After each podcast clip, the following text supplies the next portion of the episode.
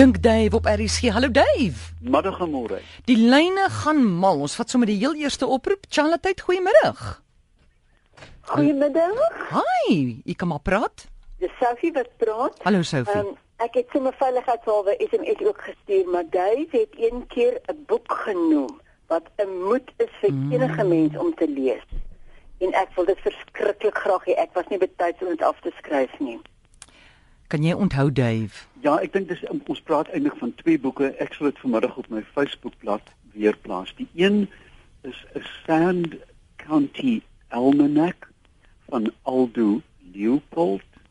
Ek uh, gaan kyk op my Facebook jy sal dit daar kry. En die ander ene mm. is David Abram se The Spell of the Sensuous.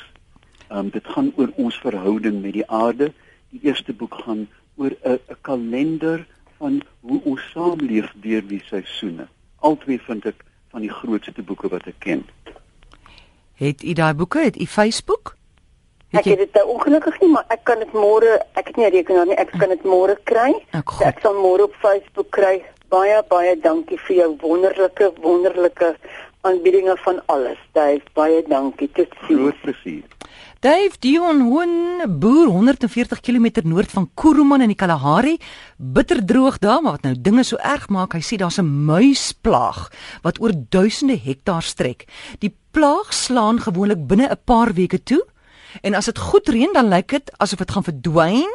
Hy hy sê hy weet nie of hulle in 'n reses ingaan nie, want jy sien hulle skaars. Is dit maar uh, die natuur se manier wat so maak, maar hoe kan hy ontslaa raak van die lot? O, oh, die ontslaa raak. Kom ek verduidelik gou hoekom dit gebeur. Muise is byna soos rotte. En rotte is soos vlinders en skoenlappers. Hulle is sogenaamde kaaggeselekteerde diere wat beteken dat hulle vinnig baie kleintjies kan maak indien omstandighede goed is.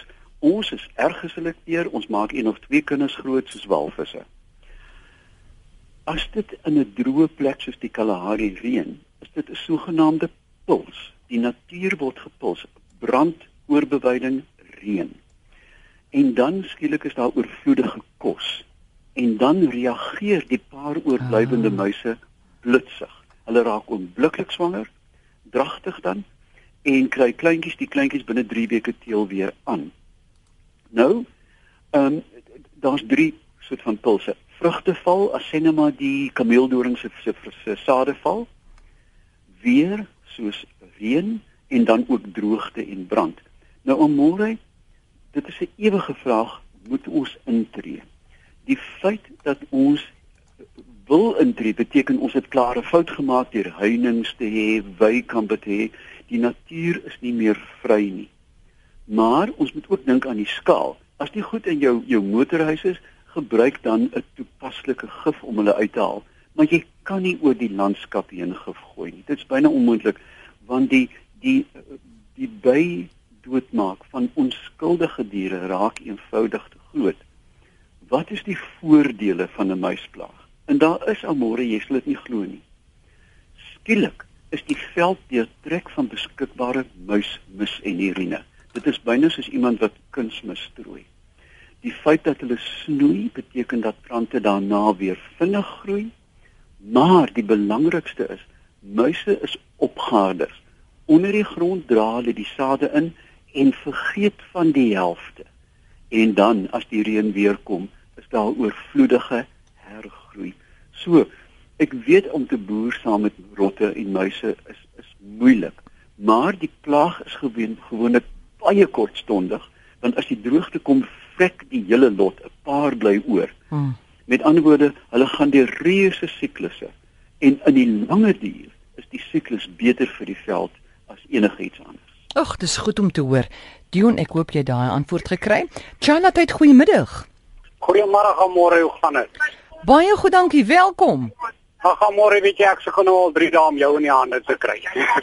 uh nou, ek weet nie of jy of jy jy vir my miskien kan antwoord nie. Hier's 'n man op die N1. Ja met 'n groter renoster agter hom. Die man loop nou al daar van Bloemfontein af. Kan jy my dalk sê wat maak die man op die snelweg? Wat maak hy? Hoe kan ons hom help? Hoorie, hy's besig om bewustheid te skep vir renosters. O, ja, okay. dit is dit is sy ding.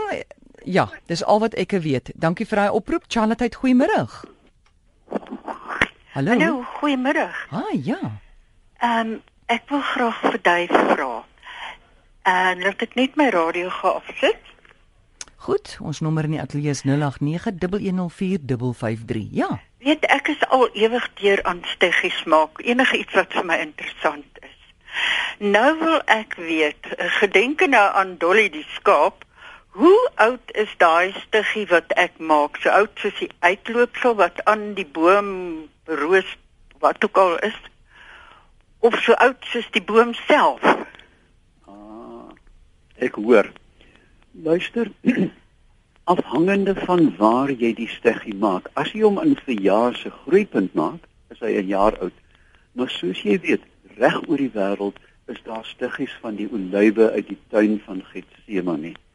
En effektief is hulle dan so oud soos daardie boom, want hulle dra sy genes. Maar die eh, eh, daar's 'n verskil tussen die genetiese samestelling. Met ander woorde, ek byvoorbeeld het Ponderosa tomaties en ek weet hierdie saad is 160 jaar oud. Onveranderd het ek by 'n oompie gekry in Kaalitsdorp. Elke jaar as ek my Ponderosa tomaties plant, lekker ou vleistomaties wat so soet blus, dan weet ek die saad in die oorsprong is 160 jaar oud, maar elke jaar het ek nuwe plante. So dis 'n eintlike skadu tussenin. As jy byvoorbeeld van 'n uh, 'n uh, 'n plant van 1000 jaar oud en sulke plante bestaan, 'n stiggie maak, dan is daai steggie 1000 jaar oud. Maar die Jo. groeipunt slegs 'n jaar. Beantwoord dit jou vraag. Ja, baie baie dankie. Dit is verskriklik interessant. Dit is nee, jy gaan En ek gaan daai oom soek daarso op Betulie. uh, praat jy nou ou op Betulie o, goed, goed. So maar dit laat mens op 'n ander manier kyk, né, na die goed wat jy groei. Ja, Ja. ja, wonderlik. Baie baie dankie. Plesier. Totsiens. Charlotte, hallo. Goeiemôre. Hi. Dis Kalle Erasmus hier van Kenton Park weer. Jy's Callie? Gaan dit goed met julle almal? Goed, dankie man. Welkom. Baie gaaf man. Ek het jou 'n maand gelede met Dave en met jou gepraat toe hy my oor die Kliewe as 'n bestuiving ingelig het en oor die spuitprogram vir die Perskus. Kan jy onthou Ek Dave? onthou te goed. Ja. Ek het nog 'n probleempie man. Ek het 'n vye boom, hy so hoog soos die huis. Hy dra nooit. Hy blom en dan is dit vol vruggies so groot soos jou duim se punt. En nou, hierdie week, soos al die ander weke oor die afgelope 30 jaar, gooi hy al die vye af. Hy hou niks. Wat is fout? Ek weet nie. Kyk, ek sou dink, ek sou dink dat- en ek weet nie spesifiek van vye nie, dat dit dalk 'n mikro, nie 'n spoor nie, 'n mikroelement tekort is. As as jy byvoorbeeld 'n avokado peel neem en hy aborteer sy vrugte, hulle noem dit vrugteaborsie. En Ja, kan ek my radio luister dan sit ek die foon neer. Enige Hallo? tyd? Hy wil by die radio luister. Sit. Dankie. Goed, dankie Callie. Sê maar. Goed, Callie, ek hoop jy kan nou hoor. Ek vermoed dit is 'n mikroelement tekort. Dis nie NPK, jy weet die gewone kunsmis wat jy gooi of kompos nie, maar wel 'n mikroelement, iets soos molybdenum, sink of koper. Kyk 'n bietjie of jou grond 'n tekort het aan een van hierdie mikroelemente en dan gewoonlik 'n toediening van 'n algemene mikroelement sout wat jy bygooi, los die probleem op. Die probleem by avokados weet ek is gekoppel aan sink. As hy nie sink het nie, aborteer hy sy vrugte. Um, ek kan jou byna waarborg dat as jy die mikroelement samestelling van jou grond regmaak, uh, is die kans baie goed dat jou voorvlei, soos ons sê, ons voorvye Mm. gaan bly sit. Sê gou vir my Dave, is die avokado familie van die piesang? Nee, O. nee, kyk uh, uh, as dit piesang 'n reuse put gehad het, was hy. O. Nee, kom ek vra, kyk, hulle sê mos altyd piesang is 'n wonderlike bron van sink. Ja. En uh toe lees ek 'n storie eendag waar hulle sê my Suid-Afrikaanse piesangs is ook nie meer wat dit hulle was nie want ons grond het nie genoeg sink in nie. Ja, kyk, amore reg oor die wêreld is daar klassieke mikroelement tekorte. Die Suid-Kaap met sy sand het 'n gebrek aan koper. Dit is hoekom as mense byvoorbeeld plesbokke na die Kaap toe bring, raak hulle kroes, hulle kleur verdwyn, hulle beensterkte raak.